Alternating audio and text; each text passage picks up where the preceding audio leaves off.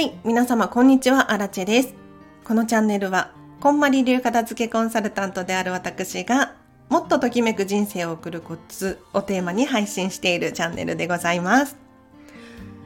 ということで、本日もお聴きいただきありがとうございます。早速、今日のテーマなんですが、今日はですね、ディズニーから学ぶ掃除のための掃除をしないお掃除ワークショップでございます。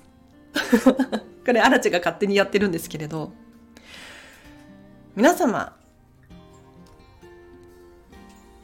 お掃除は何のためにしているでしょうか？何のためのお掃除でしょうか？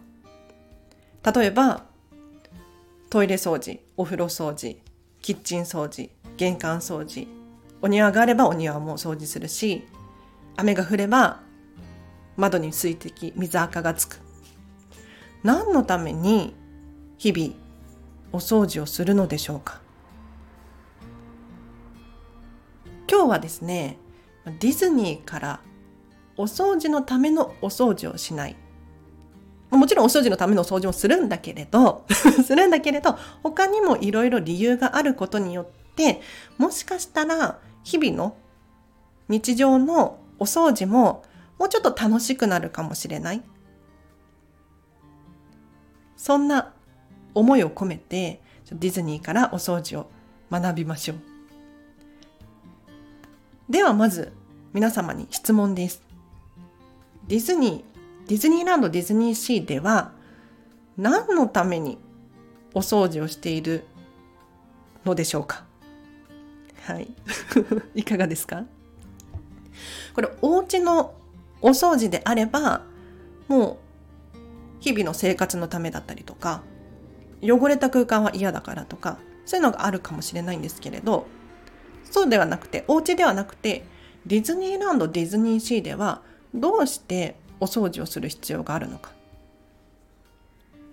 もちろんね、掃除のための掃除もしてます。そうではなくて、他にもいろいろ理由があるんですよね。いかがですか？何か浮かびました？というのもディズニーってディズニーランドディズニーシーって綺麗すぎると思いません？あのアラチェもよく行くんですけれど遠目から見て遠目から上の方からパーク全体を眺めてみたりとかするんですけれどそうするとゴミが一つも落ちてないんですよね。これだけ広いのになんでゴミが一つも落ちていないんだと。他にもゴミ箱。ゴミ箱が毎回綺麗すぎるんですよ。もちろんね、ちょっと傷ついてるとかっていうのはあるんだけれど、白いゴミ箱が白いまま。ゴミが溢れ出ているなんていうことはありえないんですよ。はい。では、何のためにお掃除をするのでしょうか今日はね、ポイント3つあります。最初に言えばよかった。まず1つ目。安全のためのお掃除ですね。はい。これ、あれ、アラチが勝手にそう思っているのと、そう思っているのと、今日の参考書籍ディズニーはまずお掃除を考えたっていうアビコカオル様の書籍なんですが、こちら非常におすすめでございます。まず一つ目。安全のためのお掃除ですね。はい。これはお家のお片付けにも通ずる部分かななんて思うんですけれど、ディズニーではですね、水を使ったお掃除っていうのに非常にこだわっているんです。というのも、ディズニーランド、ディズニーシーの閉園後にですね、必ず水で掃除するんですって。たとえ雨の日でも雪の日でも水を使って掃除するんです。そう。雨が降っていてもやはり泥ができ出てきてしまったりとかするので水で流す掃除で、雪の日にも雪を溶かして水で掃除するんです。はい。というのもディズニーランドディズニーシーではこの基準があるからなんです赤ちゃんがハイハイできるレベル一日の始まりに赤ちゃんがハイハイできるレベルでお掃除を終わらせておく必要があるんですね。なのでディズニーランドディズニーシーでもしかしたらあのミラコスタに泊まったことがあるよっていう方いらっしゃるかもしれないんですけれど車が走っていたりとかパークの中をキャストさんが自転車で走っていたりとかするんですね。早朝や深夜など。ただこの車や自転車のタイヤはめちゃめちゃ綺麗ですよ。いやアラチも近づいてみたわけではないんだけれどおそらくめちゃめちゃ綺麗。というのもね一度この話すると長くなっちゃうからやめとこう。そう。なので安心して赤ちゃんがハイハイできるレベルでお掃除が終わっているっていうふうに皆さん認識していただけるといいかなと思います。続きまして、続きまして、二つ目。礼儀正しさのためのお掃除。礼儀正しさのためのお掃除。ちょっとピンとこないかもしれないんですが、要するにですね、おもてなしです。おもてなし。例えばお家の場合でも、お客様が来るってなったら皆様、いかがですか？おそらく、いつもよりも 入念に掃除をするんじゃないかなって思います。特に、おトイレだったりとか、玄関先だったりとか、目につくような場所。そこは重点的にお掃除をするんじゃないかなと思うんですけれど、ディズニーもその考えがありましてですね。例えば、トイレ掃除。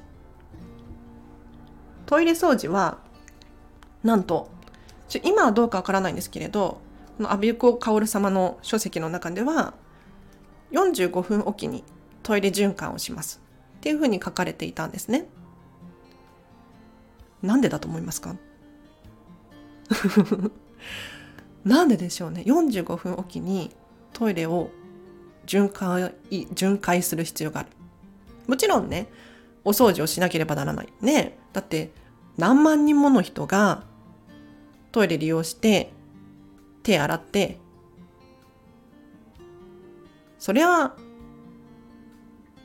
水回り汚れますよ。なのでお掃除のために巡回しているっていうのももちろんあるんですけれど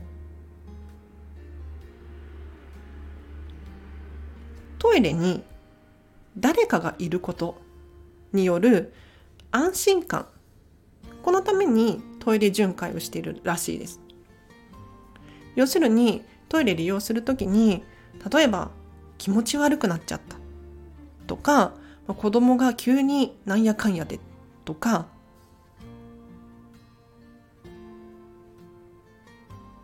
予測していないそんな事態に見舞われた時におそらくゲストってお客様ってトイレに行ったりとかする可能性が高いんですよね。そんな時にトイレに誰かがいると声がかけやすいんですよ。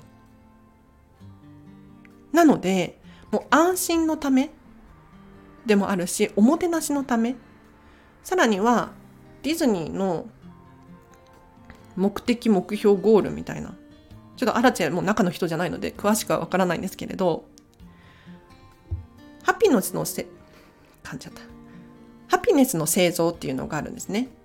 ハピネスの製造です。We create happiness っていう英語で言うと。ちょっとちんぷんかんぷんですけれど要するにトイレに気持ち悪くなって駆け込んでみたけれどキャストさんが声をかけてくれて対応してくれた。で救護室に運ばれてすごくいいおもてなしをしてもらった。これって感動ですよね すごく嬉しいじゃないですか。こういうことって、後々記憶に残ると思うんですよ。なので、おもてなしのためだったりとか、ハピネスを作るためだったりにお掃除っていうのを採用している、お掃除をしているんだよっていうのが2つ目です。で、最後、3つ目。他にもね、あるんですけれど、今日は最後、3つ目。ショーのためのお掃除です。ショーのためのお掃除。ディズニーって皆さん聞いたことあるかもしれないんですが、毎日が初演であるっていうのを合言葉に 日々運営されているんですよね。なので毎日が初演なのにもかかわらずどこか一部が傷だらけボロボロ汚れているこれはありえないわけですよ。でキャストさんもそうですよねなんか毎日の仕事だからといってこう慣れてしまって同じ作業を繰り返しているというわけではなく今日が初演明日も初演その最初の日っていうドキドキ感を持って運営をされているんですよ。なのでショーのためのお掃除これ一体どういうことなのかっていうと今日が初演だと仮定して綺麗な状態でゲストを迎え入れる。さらにはディズニーシーディズニーランドねショーありますよたくさん。エレクタルエレクトリカルパレードもありますしディズニーシーでは新しくビリーブシー・オブ・ドリームスっていうね新しいショーが始まりましたけれどこれらのショーをするにあたってやはりゴミが落ちているとか汚れているっていうのはありえないわけですよね。他にもキャラクターがグリーティングしてますよ。パークの中を歩いて ゲストと一緒に写真を撮ってくれるそんなサービスがあるんですけれどやはりそこにもゴミが落ちていたらたまたまゲストが撮った写真の中に背景に映り込んじゃう可能性もあるわけですよね。なのでショーのためのお掃除というのはミッキーの隣でゴミが落ちているわけにはいかない。毎日が初演なのにもかかわらず汚れているなんてありえない。これはゲストのためでもあるし、キャストが今日は今日も初演だっていうドキドキ感を持って働くためでもあるんですよね。なので、ディズニー流掃除のための掃除をしないお掃除ワークショップいかがだったでしょうか？ちょっとアラチェもこの話をするの初めて2回目ぐらいかな。なんかちょっとドキドキしちゃったんですけれどいかがだったでしょうか。ちゃんと話さなきゃみたいなワークショップ風に喋らさせていただいたんですが。まとめとしてはまずね安全のための掃除ですね。これはお家にも通ずると思いますけれどうん。やはりね水回り汚れていてぬるぬるしている危険じゃない？危険っていうか嫌よね、うん、なので安全のためにお掃除をしています。あとはおもてなしのために、礼儀正しさのためにお掃除をしています。で、最後3つ目、ショーのためのお掃除。